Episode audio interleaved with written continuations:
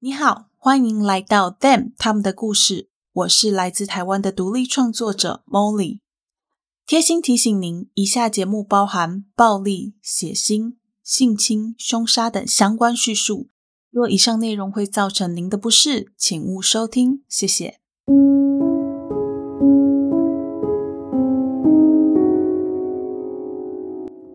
各位亲爱的 Bonus 们，大家好，欢迎回到 Them 他们的故事第三季，我是 Molly。那在节目开始之前呢，一样让我们先来感谢一下赞助名单，非常感谢柚子、猪猪咪、Sherry 张、E.T、徐先生、老 Bonus JJ 和 Elseline。提醒大家，如果名字有念错的话，一定要来跟 Molly 说哟。然后这次 Sherry 他有特别留言，他说：“Molly 你好，我是同事介绍才开始听你的节目，没想到一听就爱上了。希望少少的赞助可以给你一些鼓励，加油哦！”嗯，就谢谢大家的赞助。哎，然后之前 Molly 就有跟大家说过啊，就是不要觉得赞助的金额好像很小，其实真的是每一笔对 Molly 来说都是很大的鼓励。然后这些小小的金额可能对你来说很小，但是他们真的都是支持 Molly 继续创作下去的动力哦。所以就不要再觉得自己的金额好像很小，觉得不好意思了。不要这样，Molly 心里其实都是非常非常感激的。那也先跟大家说，今天的节目里面会讲到一些有关同志仇恨以及自杀的相关内容。如果这样子的内容会让你感受到任何在心理或者是生理上的不舒服，都要麻烦先请你暂停收听这一集的节目。然后也提醒大家，自杀不能解决问题。如果遇到了人生低潮不如意，千万记得要适时的寻找专业的帮助哦。好啦，那在案件开始之前呢，Molly 想要来跟大家分享一个跟案件有一点点相关。但是又不是非常有关系的一些小小的内容哦。上周我有在 IG 上面问大家一些有关澳洲印象的问题，题目是这样子的，我的题目是说，不知道大家想到澳洲除了无尾熊、袋鼠、兔子和鸸苗之外，你还会想到什么呢？然后我下面就有一些我自己给大家的列举，包含像是政治正确、血汗劳工、男女平等、多元文化、福利好等等等的答案。然后我还留了一个问答的贴图给大家自由填空。发现，嗯，大家的答案都还蛮有意思的，所以就想要来跟大家分享一下。呃，有回复的人，他们的答案里面包含种族、生物、植物、景点、福利、签证和户外活动等等几大类。在我整理完之后啦，那其中有一个让我比较印象深刻的是，这个 bonus 说了歧视这件事情。看到这个答案呢，就让我想起一段之前我跟同事的对话。我记得那个时候我刚到现在的工作岗位不久。公司把我跟另外一个来农场实习的学生安排在一起工作。那个时候，我就有跟他聊到一些跟澳洲歧视同志有关的问题。先说那个学生，他是一位男同志，而且他是一位很大方、很骄傲的男同志。我所说的骄傲，是不是那种很自大的那种骄傲？而是那种认同自己身份，并为自己的身份感到骄傲的那种荣耀的骄傲。那我记得会开启这个对话，是因为我先问他说：“诶，那你有没有女朋友？”他当下非常坦诚的跟我说：“哦，我没有女朋友，但是我有男朋友哦。”后来聊着聊着，话题就很自然的跑到恐同和歧视这一类的话题上面。接着他就很失望的告诉我说，虽然当初同志婚姻公投的时候，有高达百分之六十一的人都选赞成让同性伴侣之间也可以享有婚姻的权益，但是当他看到我们小镇上面，也就是他出生的地方、长大的地方，他看到这里面的数据之后，发现赞成同婚合法化的比例只有三十几趴，这立刻让他就觉得非常非常的失望。他后来有说，他应该会就先留在大城市，不会想要再回到我们小镇来发展。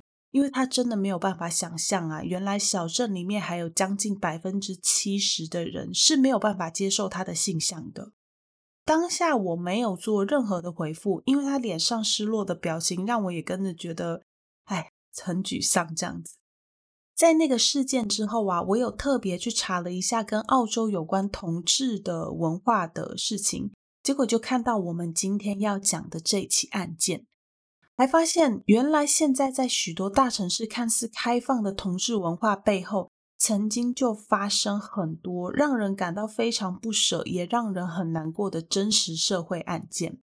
那我们今天要讲的这起案件呢，发生在八零年代。在这个年代里啊，包含台湾和澳洲等等的国家，都对同志文化、同志族群非常的不友善。不友善的程度还不仅仅只是在私底下说说闲话的那种排挤，而是严重到会危及性命的那种不友善。今天 Molly 就带大家回到八零年代的澳洲，带大家看看当时发生在澳洲的这一起因为仇恨同志而发生的社会真实案件。案件要从出生在美国洛杉矶的史考特·强森说起。史考特出生在一九六一年。在他还很小的时候，他的爸爸妈妈就分手。在那之后，史考特跟着哥哥史蒂夫相依为命。他们的童年并没有很顺遂，必须要靠着社会福利的补助才能够勉强支撑下去。不过，也可能是因为这样子非常艰辛的童年，让史考特和史蒂夫的感情非常非常的好。他们两个人即便在长大之后，还依然是无话不谈的好朋友。史考特的个性有一点点内向，有一点点害羞，还有一点点安静又保守。但认识他的人都会很喜欢他，因为他们都一致认为史考特是一个非常善良而且非常体贴的好孩子。还有啊，史考特他的数学非常好，很多教过他的师长都说他是一个数学天才。除了从小就展现对数学的天赋之外，他自己也非常喜欢这个科目，一点排斥都没有。因此，在他长大之后，毫无意外的就进入了数学系就读。他先是在加州念完大学，然后就又到了在美国马萨诸塞州的剑桥大学攻读数学硕士的学位。看起来一切好像都顺风顺水，前途一片大好的史考特，心里其实一直都有一个秘密，一个在那个年代不被容许的秘密，那就是史考特在很早之前就知道自己是一位男同志，他从来没有跟任何人提起过这件事情，即便是跟最亲近的哥哥史蒂夫，这件事情都没有被提及过。时间过得很快，在史考特到马萨诸塞州念书的时候，他认识了一位来自澳洲的男同志麦克农恩。他们两个人非常的相爱，感情很好。史考特在这段恋情里面也投入大量的心力。不过，当麦克完成他的学业之后，他决定要先回到澳洲，看看未来的状况，再做打算。这也就意味着，他跟史考特两个人必须要开始远距离恋爱。麦克的这个决定让史考特非常的心碎，他完全不知道要怎样面对。哥哥史蒂夫也看得出来，史考特他遇到了一些感情上的麻烦，只是当时他还不知道史考特是男同志这件事情。他还一度以为史考特的表现是因为他不小心让其他的女生怀孕了才会这样。他直白的将自己的猜测告诉史考特，没想到史考特居然跟他说，他爱的人并不是一位女性，而是一位男性。这对史蒂夫来讲简直就是晴天霹雳，他感到非常的震惊，因为他一直以为他从小就对跟自己相依为命的弟弟史考特了若指掌，史考特的所有事情他一定都知道。他也相信史考特绝对不会对自己有任何的隐瞒，结果没想到史考特一直隐瞒着自己同志的身份，从来都没有告诉过他。在那之后啊，两个人都非常有默契的没有再提起这件事情。不过也是在那之后没有多久，史蒂夫为了要帮助史考特赶快从感情的挫败中走出来，恢复到正常生活，所以他便带着史考特到欧洲去旅行。在这趟旅途当中，他鼓起勇气问了许多史考特这段恋情的问题，包含麦克是怎样的人，两个人相处的状况，他们是怎么认识等等的，想要好好的。认真的去了解史考特和麦克的感情，在那一趟欧洲的旅途当中，史蒂夫接受了自己的弟弟是一位男同志，也对弟弟史考特有更多的了解。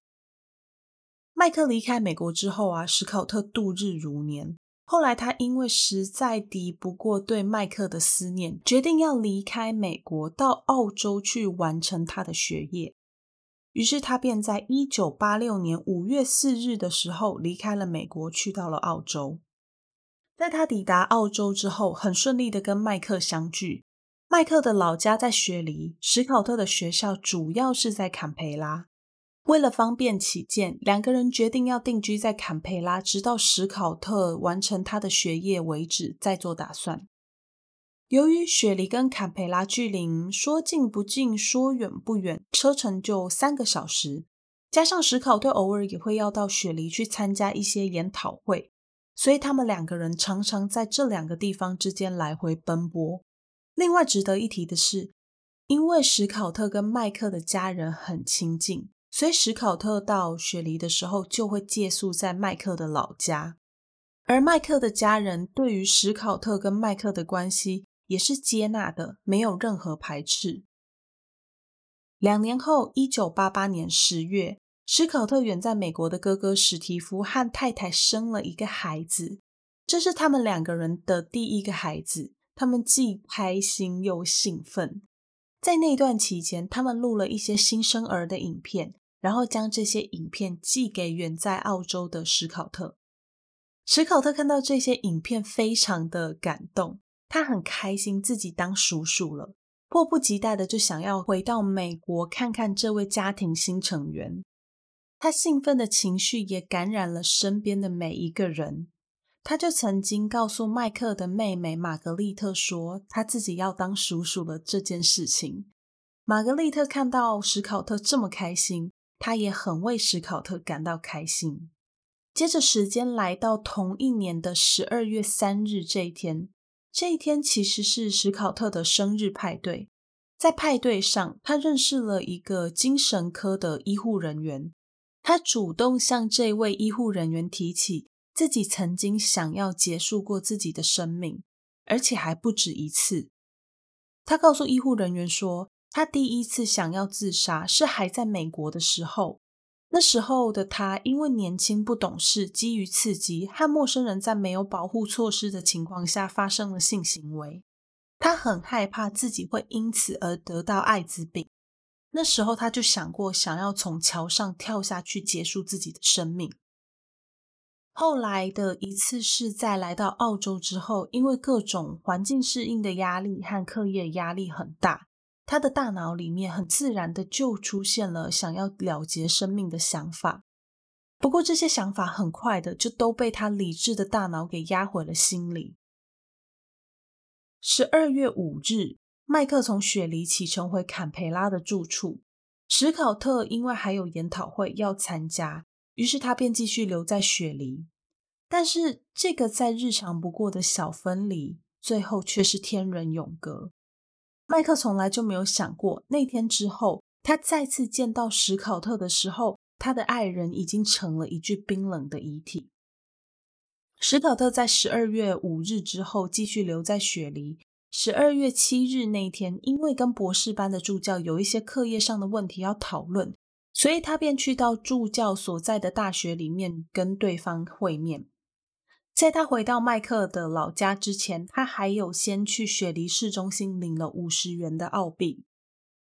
当天晚上，麦克的妹妹玛格丽特在晚上十一点有听见史考特回家的声音，但是因为时间已经很晚了，所以他就没有出去跟对方打招呼。隔天早上，玛格丽特要出门之前，还透过没有完全关上的房门看见了史考特的双脚。这是玛格丽特最后一次看见史考特。同一天早上，也就是十二月八日的早上十点半左右，史考特用麦克家的电话跟指导教授约好，要在十二月十四日那天见面。那通电话结束之后，他又打了另外一通电话给一个朋友。从那之后，史考特便再也没有跟任何人联络。两天之后，十二月十日，在距离雪梨开车大约三十分钟的地方，一位渔民在当地一个叫做蓝雨点的悬崖上看到了一堆被折叠整齐的衣服。没有过多久，跟着他一起出来钓鱼的儿子就看见悬崖下方的岩石之间躺着一具全裸的遗体。两个人看到这个景象，吓得立刻报警。根据摆放在岩石悬崖上的衣物和他们放在衣物口袋里的物品，警方很快的就知道这位死者便是二十七岁的史考特。史考特的身上有很多程度不一的擦伤和撞伤。看起来就像是从悬崖掉下来的过程当中擦撞到的。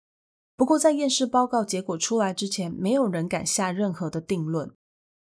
麦克和玛格丽特一得知到消息，便快速的赶往警局。抵达警局时，麦克以朋友的身份出面做笔录。在那个保守的年代，他根本不敢承认自己是一名男同志。不过，机灵的远警还是发现了麦克跟史考特的关系。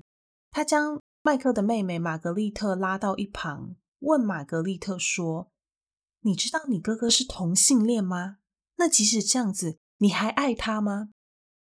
玛格丽特当下愣住了，她不敢相信警方居然会在这个时候问出这么不专业、这么歧视人的问题，她觉得很不舒服。虽然如此，但她还是非常礼貌的回答对方：“那当然。”几年之后啊，玛格丽特她接受电视采访，回想起这段经历，她表示当时的那位员警明显有恐同的问题。这个时候，远在美国的史蒂夫很快的就知道了史考特死亡的消息。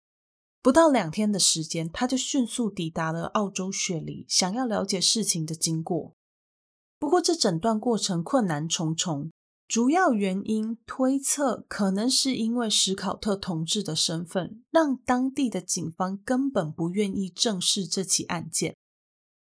时间来到了一九八九年三月十六日，验尸报告出炉。根据报告结果显示，史考特身上的伤是在掉落悬崖的过程中造成的，而他掉落悬崖的主要原因是因为史考特想要自杀。报告的结果内容完全排除了他杀的可能性。在我们将这起案件继续讲下去之前，我们先来简单的介绍一下当时的背景和史考特沉尸的那个悬崖——蓝雨点。其实啊，在那个年代，雪梨地区对于同志并不是那么的友善，同志在社会上的地位非常非常的低。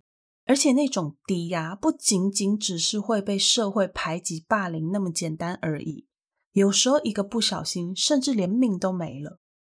不只是身份，许多他们之间的活动和来往都只能在偷偷、私底下的进行，绝对不能搬到台面上，也不敢搬到台面上。因此，他们常常会聚集在一些特定的地点，无论是郊外或者是酒吧。总之，就是尽量不要跟那些所谓的正常人混在一起。蓝雨点这个地带啊，在当时就是一个同志非常常聚集的地方。他们会在这里集结，在这里交朋友，或者是在这里寻找寻欢作乐的对象。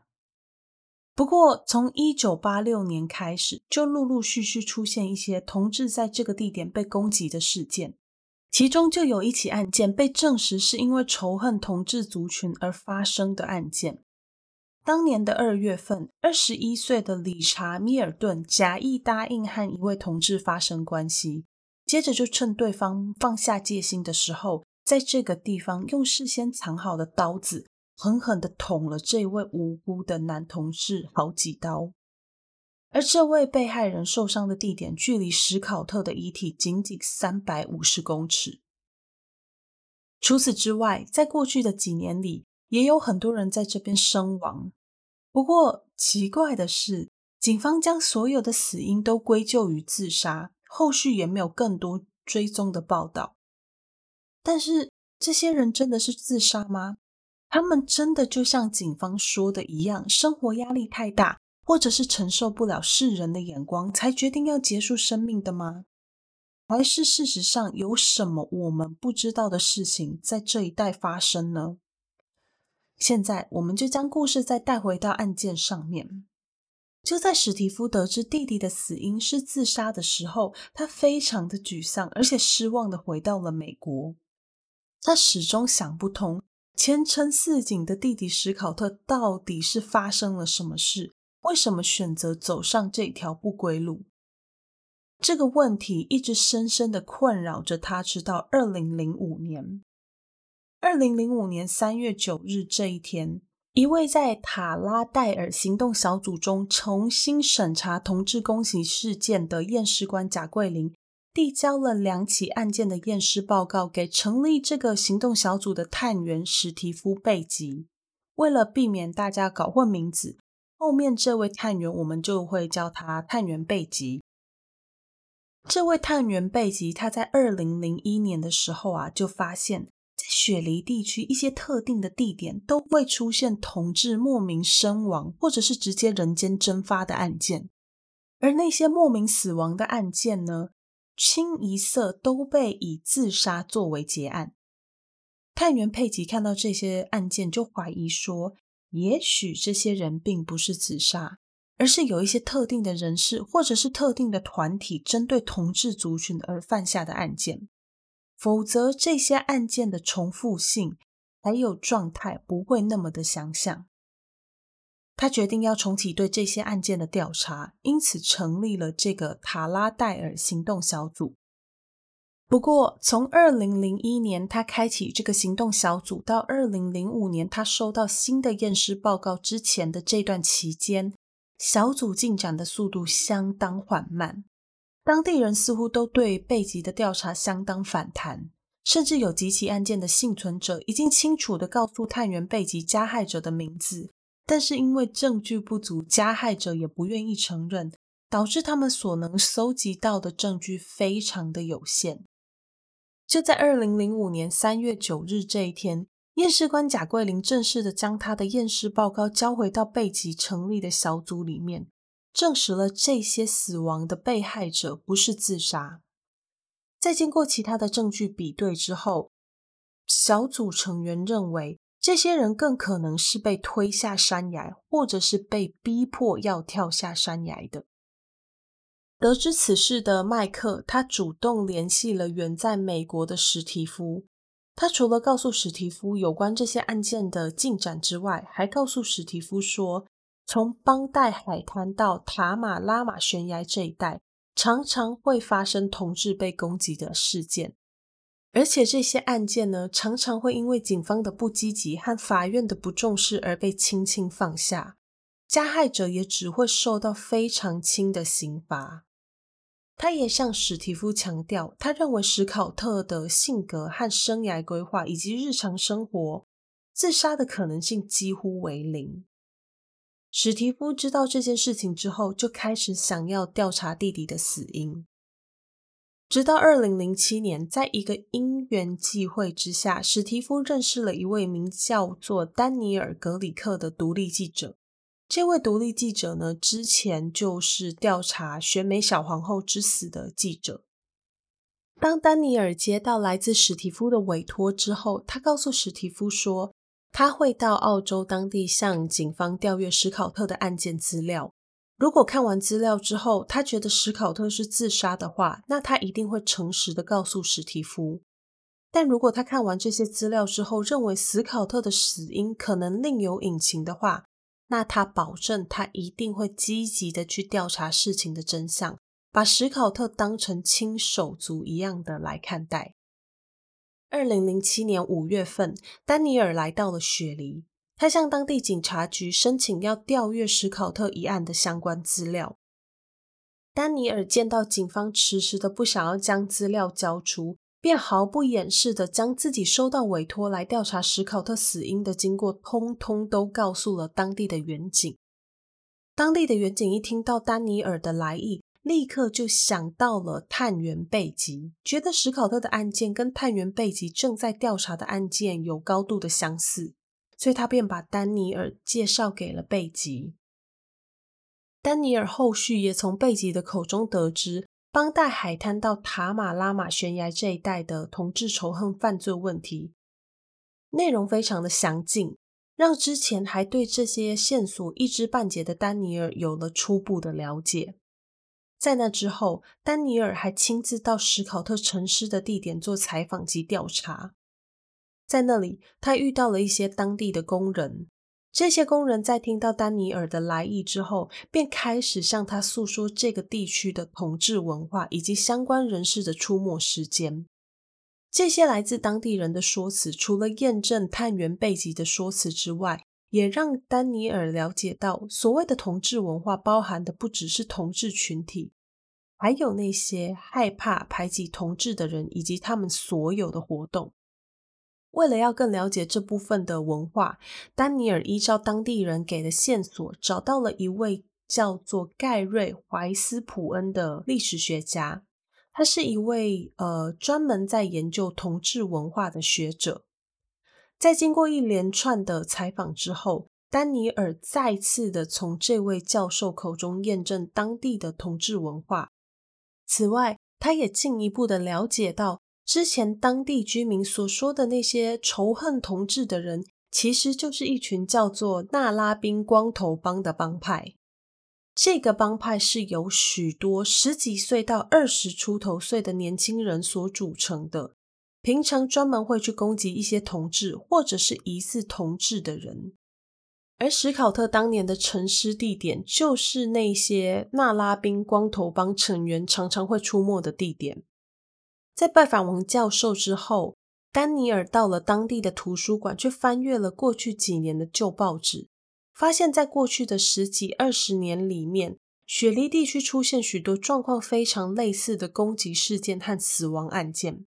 他将那些被害者可能是同志的案件一一的过滤出来，希望这些资料以后可以派得上用场。接着，他又登报征求有关八零年代在当地发生的同志袭击事件，很快的就得到了回复。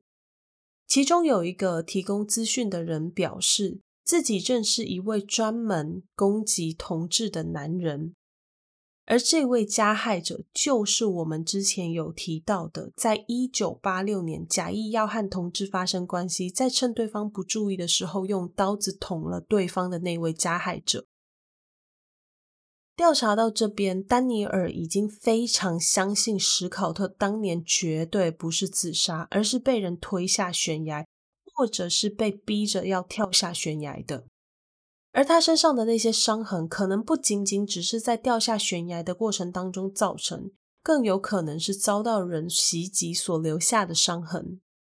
他将自己的调查内容和结果回报给史提夫，史蒂夫也很快的就将他手上的证据通通都交给澳洲当地的警方，但是很遗憾的。当地的警方一直到了二零零七年的年底都没有给史蒂夫任何的回应。一问之下才知道，原来当年在新南威尔斯的警界高层将这一些资料全数的反驳，并且坚持当年史考特的死因就是自杀。史蒂夫不懂，啊，证据不是都摆在眼前了吗？为什么这群警察还是不愿意重启调查呢？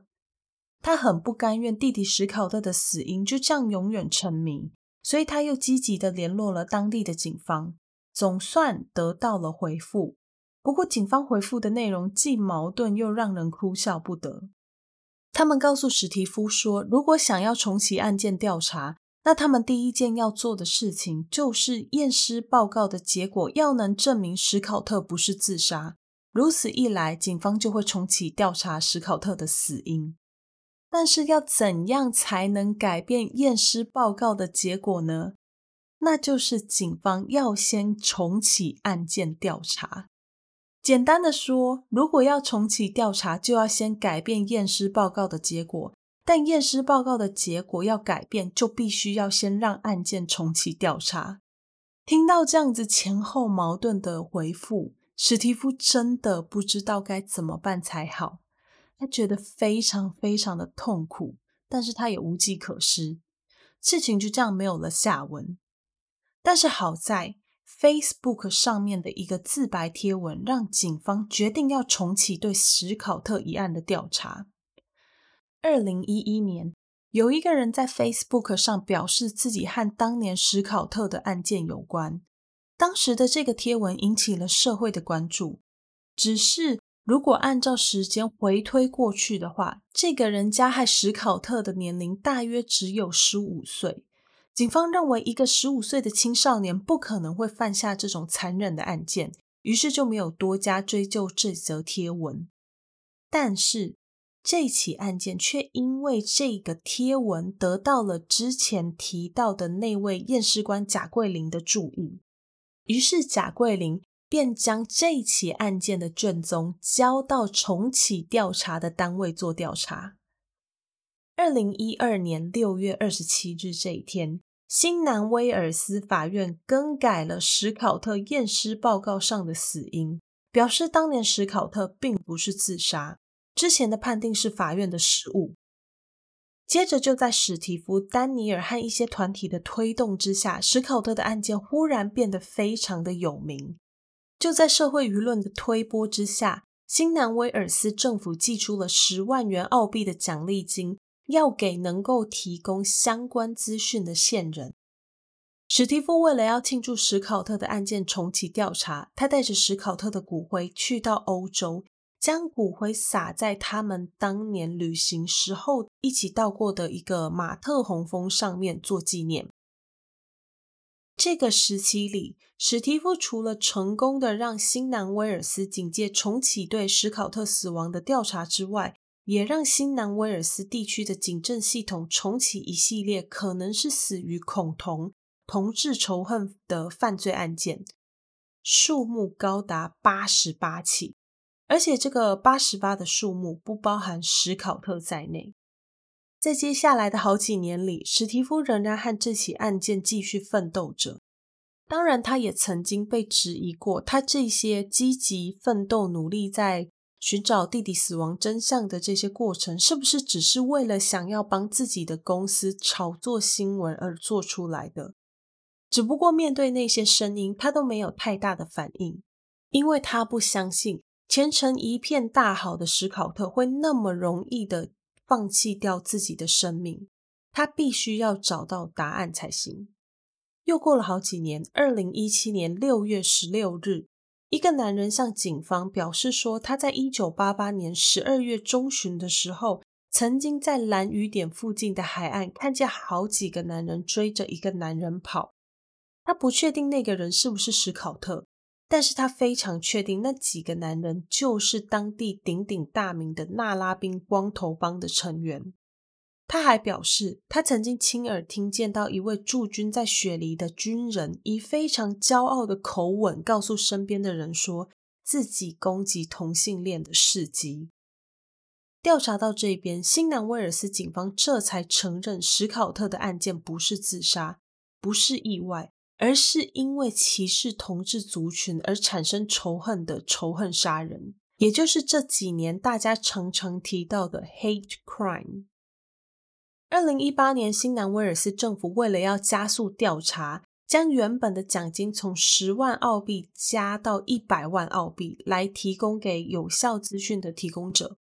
二零二零年。史蒂夫自行又加码了一百万元的奖金，将奖金总额叠高到了两百万澳币。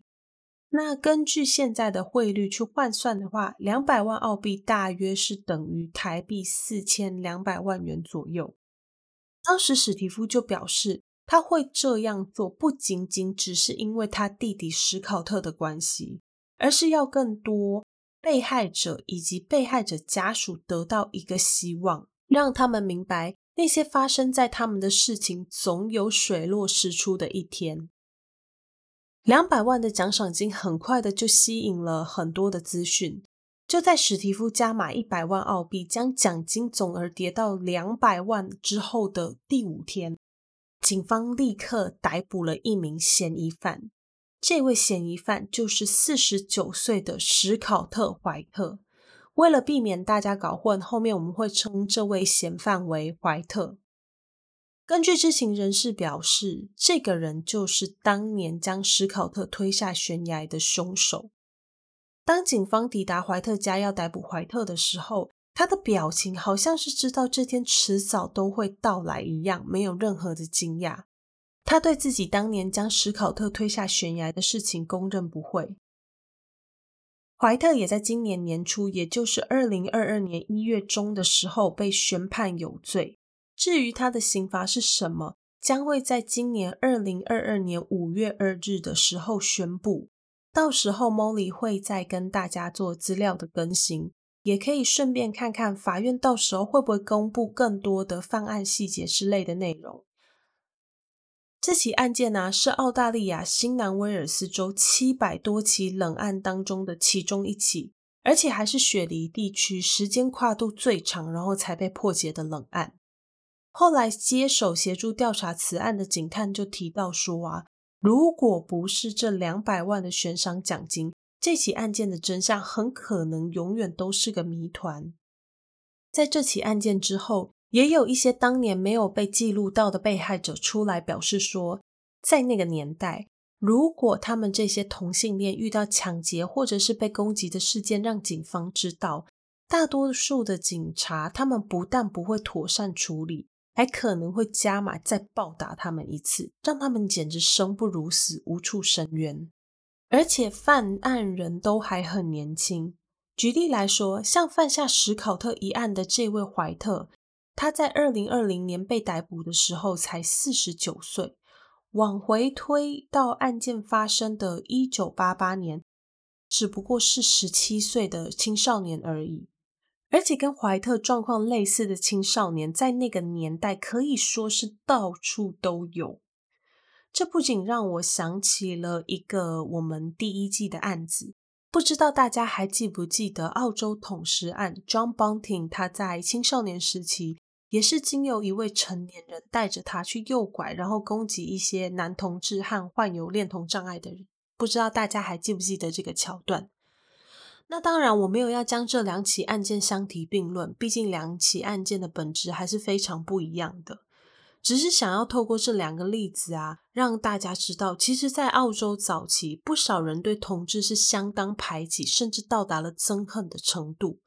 而且据说，这真的是据说啦，没有经过验证，这样子的歧视，现在在某一些很乡下的地方还是会出现，可能不会到达危及性命的程度。但光是忽略、排挤和用异样的眼光看待这些人，也足以让这些人难受了。我自己是相信这个说法的，因为当年澳洲的同婚公投虽然已经通过了，但是还是有不少的地方都跟 Molly 现在住的这个小镇一样，赞成率非常非常的低。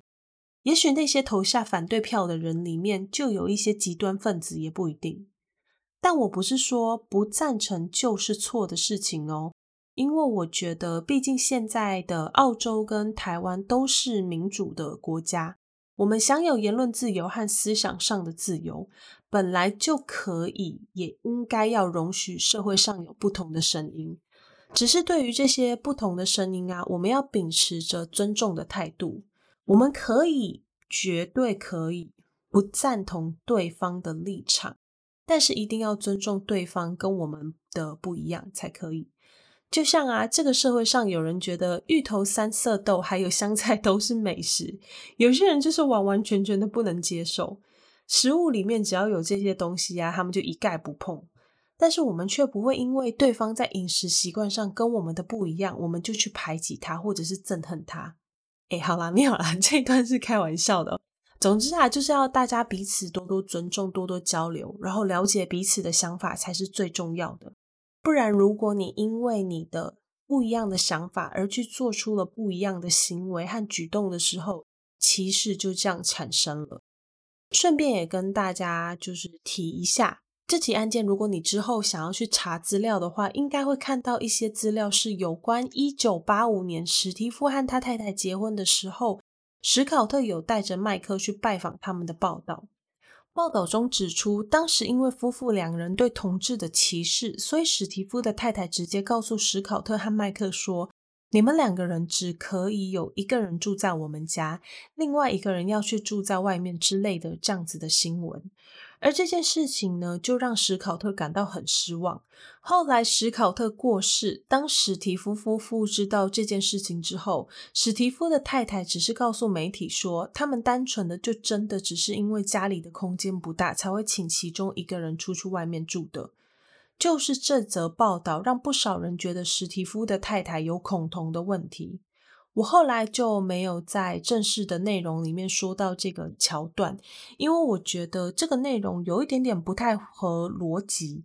我认为依照史蒂夫后来这么积极的在追寻史考特的死因，以及当时史蒂夫和太太录了新生儿录影带寄给史考特这一点来看，我不认为史蒂夫的太太会不接纳史考特，或者是他跟麦克的关系。我觉得比较有可能的是，应该是当时的史蒂夫和史蒂夫太太并不知道，其实史考特跟麦克是情侣，而家里也真的只剩下了一间空房间，所以他才会请其中一个人要出去外面住的。这是我的看法。那如果其他人有在查到更进一步的资料，或者是有其他的想法，都很欢迎来跟 Molly 分享。然后还有一个要跟大家分享的是，我们从案件开始讲到现在，一直都有提到史考特的男朋友麦克的名字。其实麦克这个名字，嗯。他在一开始案件发生的时候，他一直都是匿名的，甚至到了二零一三年，ABC News 帮呃史考特的这起案件拍了一个小小的纪录片的时候，他接受了采访，但是他要求要匿名。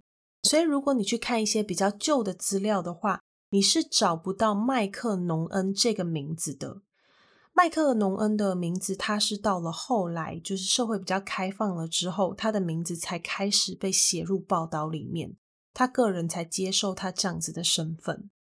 那这一点就是跟大家提一下，让大家可以去更多的了解到，在那个年代啊，同志是连自己是同志的身份都不敢承认的。再来就是要提醒大家，现在社会越来越开放了。好像嗯，蛮多人都会基于生理上的需求，在外面寻找一些新的刺激。Molly 对于这一点是非常的尊重的。我觉得自己的身体自己做主，只要可以对自己身体负责的话，基本上我不太会去指责和反对。但是大家千万要记得的就是，一定要做好保护措施，安全性行为是非常重要的哦。好啦，那我们那个案件呢、就先说到这边，讨论也到这边结束了。我们赶快来念一下留言吧。哇，好久没有念留言了耶！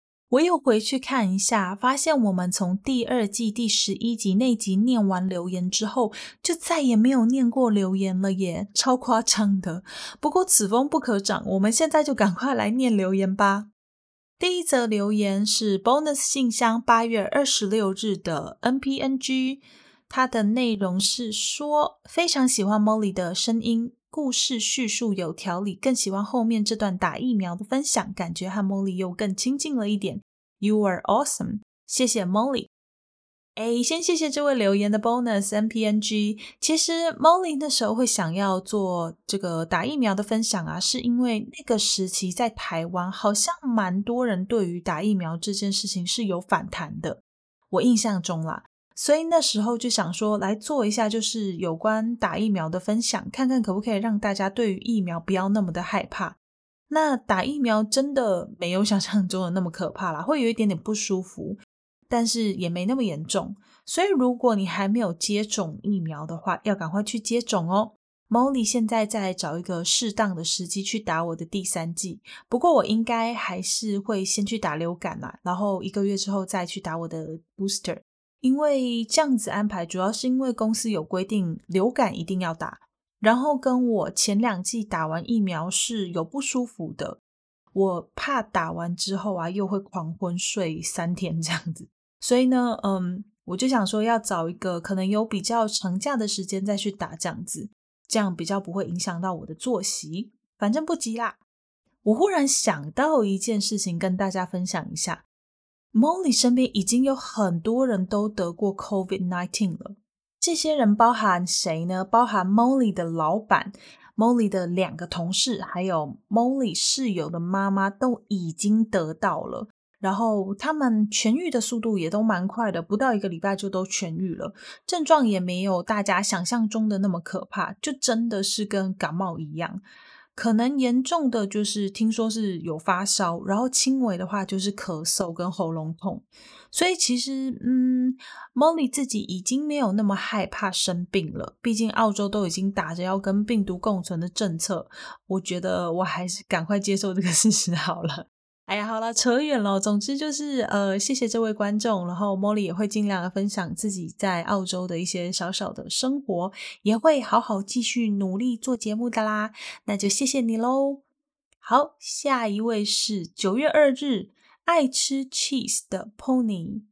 嗨，我很喜欢你的语气还有口语。我还是学生，九月二十二日才开学，超级晚的，哈哈哈。不过我是这几个月才听你的 podcast，很喜欢你说的真实犯罪故事，蛮喜欢听的。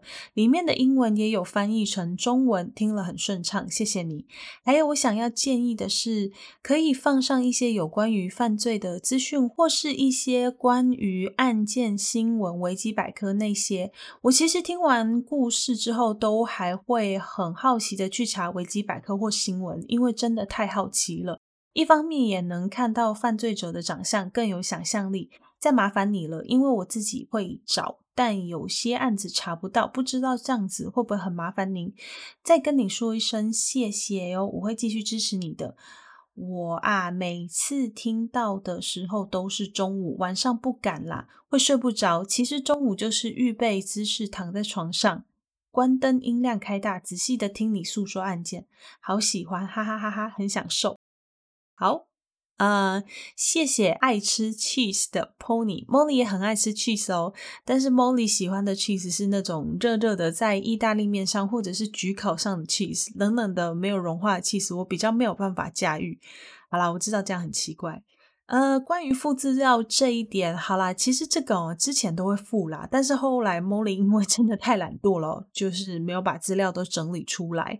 我会再找个时间，再整理出一些就是资料的档案总档，然后给大家看看 Molly 的资料来源呐，还有一些补充资料。那罪犯资料的照片的话，其实 IG 上面都会有。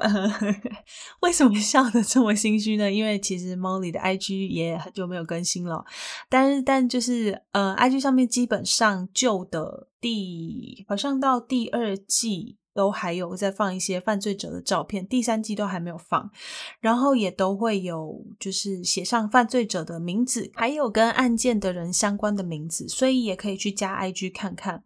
不过，嗯，就是好啦，我会赶快更新 IG 啦，因为 Molly 自从上学之后就变得太忙了，然后 IG 就没有再更新，就有点惭愧。之前是 Photoshop 坏掉。然后现在主要比较多的是因为我自己太忙了，然后又懒惰。那。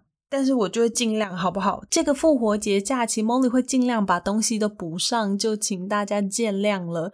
不过，IG 有一个有趣的东西，就是 Molly 的限动，基本上周间都会更新，有时候也会就是问大家一些问题，来激发 Molly 找案子的灵感。所以，如果你想要跟 Molly 有一些互动啊，或者是你想要看看 Molly 平常都在做什么的话，可以去加 IG，然后看看限动的内容。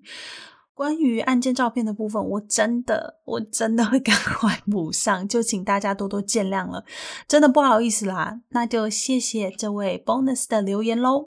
下一则九月六日，Bianca，内容是很喜欢第二季每集讲完后的片尾曲。目前听到最新一集 S 二 EP 六，好像有两首了，都很喜欢，但怎么搜寻都搜不到。希望 Molly 可以在每集的简述栏分享歌名，谢谢。嗨，Bianca，谢谢你的留言。呃，关于音乐的部分呢，诶，被你这样一讲，Molly 瞬间觉得钱没白花。诶，因为其实 Molly 之前也有提到，就是我把大家的部分赞助呢加入到一个音乐的网站会员里面，这样 Molly 就可以合法的去使用他们的音乐。所以其实音乐是要付费的。然后我自己也有试着，因为很多人问，所以我就试着去一些影音平台，像是 YouTube 啊、Spotify 啊、Apple 啊，去找这些音乐。有些还真的找不到诶，所以如果你想要多多了解那些音乐的内容的话，可以来跟 Molly 说，Molly 会直接把网站贴链接给你，让你可以慢慢的去听他们的音乐。听音乐的话不需要付费，你要下载要用在自己的作品上的话才需要付费。所以来跟 Molly 拿链接，这样你就可以听到更多更多呃 Molly 的节目里的音乐喽。那之前也有 bonus 来跟。Molly 要过连接，Molly 都很大方的给出去，所以大家喜欢音乐的话，就赶快来跟 Molly 拿连接吧。那就谢谢 Bianca 的留言喽。下一则是九月十三号，Ruby，呃，Ruby 说。每天晚上都会听 Molly 的 Podcast 睡着，真的讲得好棒。从八月二十二日后一直在等新的集数出来，后来也直接跑去追踪 IG 看故事中的人长什么样子，看着图片，脑中的故事就有画面了。期待新集数的到来，Molly 辛苦了。耶，yeah，谢谢 Ruby 的留言。诶，去年八月二十二日那集前后，其实嗯，真的让 Molly 蛮惭愧的。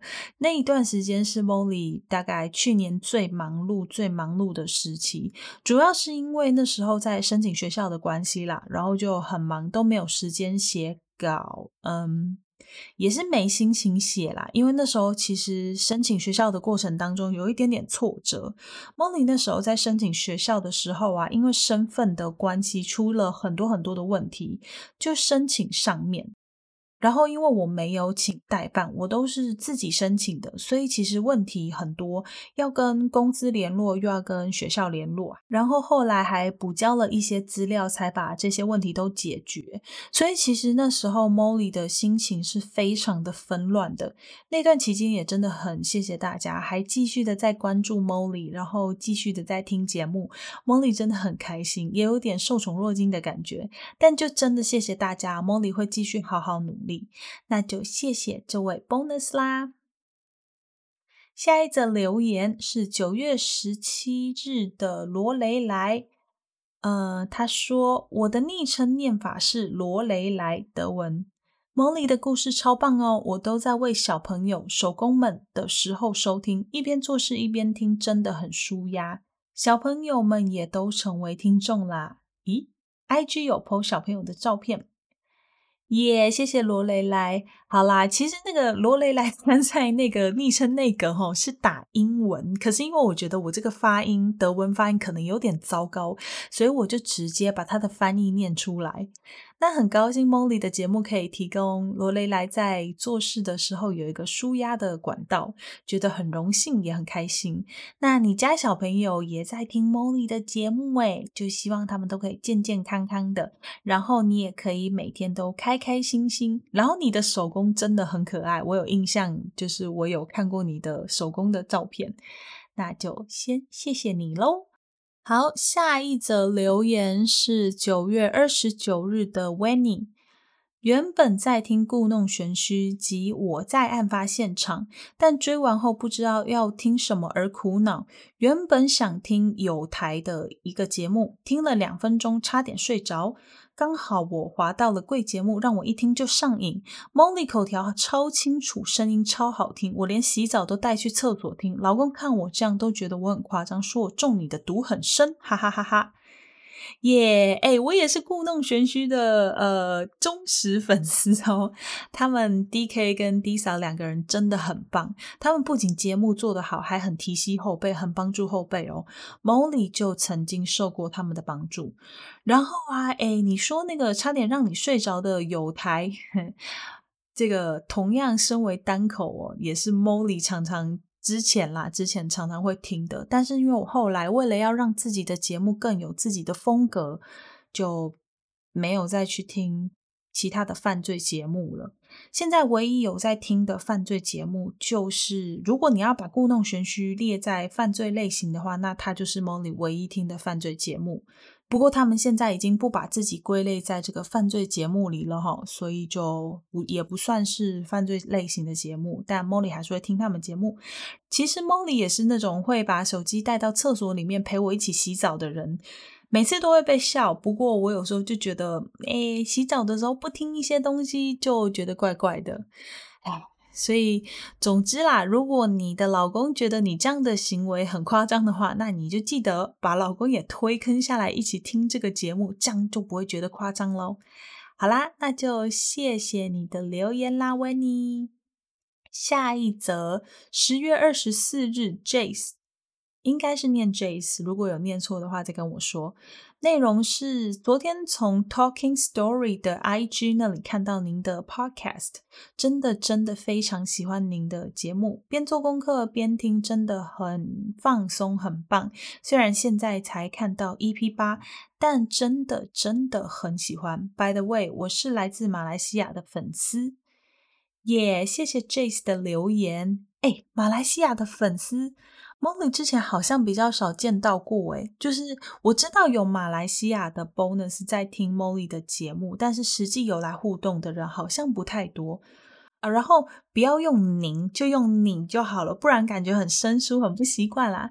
诶，不过说到马来西亚，Molly 在稍微年轻一点的时候有去过马来西亚参加一个学妹的婚礼，那时候啊就被带去吃一个叫做生肉面的食物。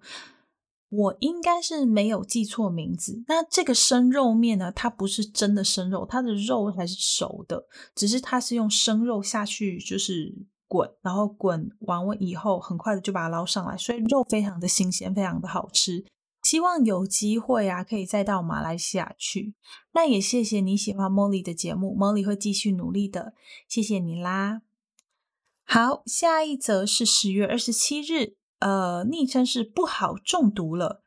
我本来是在 Spotify 上上班收听各种 True Crime 的 Podcast，我觉得你的风格跟鬼灵异很接近，加上两个声音都非常让人一再回味。真的感谢你认真整理的所有资料跟故事，无聊的上班被丰富。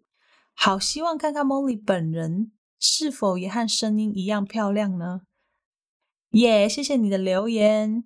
呃，诶，我之前也在一个 bonus 的推荐之下看了鬼灵异的节目，我还蛮喜欢他的口条，还有他的声音，也跟大家推荐一下。大家如果有空的话，可以去看看。他是一个中国人在 YouTube 上做的节目，每个影片大概二十分钟上下，有空的话可以去看看，还不错。然后，嗯，好像蛮多人对 Molly 的长相感到好奇的。呃，我必须说哦，Molly 之所以选择做 Podcaster，不是做 YouTuber，就是因为 Molly 本人长得奇形怪状、歪七扭八，只是声音稍微能听而已。Molly 真的就是一个路人到不行的路人，你可能经过我身边，你都不会注意到的那种，就是那种。你经过的时候会回头的原因是想要看看，哎呀，那个人怎么长成这副德性的那种路人感，所以不要再对 Molly 的长相有任何的遐想了。Molly 真的长得超普通。好，好啦，那就要谢谢你的留言啦。哎，好了，留言就先念到这边，非常感谢大家的留言。Molly 真的很开心看到大家的留言呢，每次看到的时候都会动力满满。那下一集，Molly 会继续把大家留在澳洲，带大家看看一个发生在华人移民家庭上的故事，让大家看看到底是因为怎样的仇恨，让被害人一家死于非命。关于这一则震惊澳洲社会的灭门惨案，就等下集 Molly 来细细的说给大家听喽。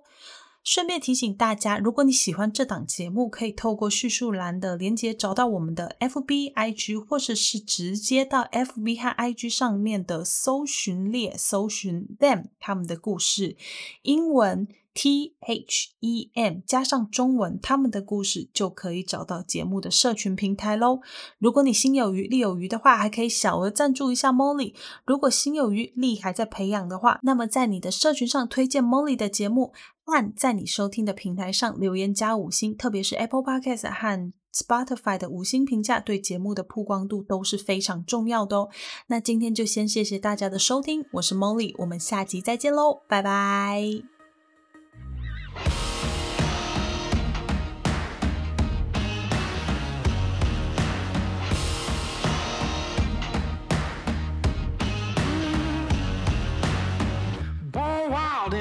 Wants to tame me. You can't catch me on the run, cause I'm gone, yeah. I blaze trails, set fire to what's behind me. No, I'm never looking back, I'm on the run. I could only ever be what I'm made to be. It feels good when I'm living on the edge. Watch me now, roll like thunder, gonna shake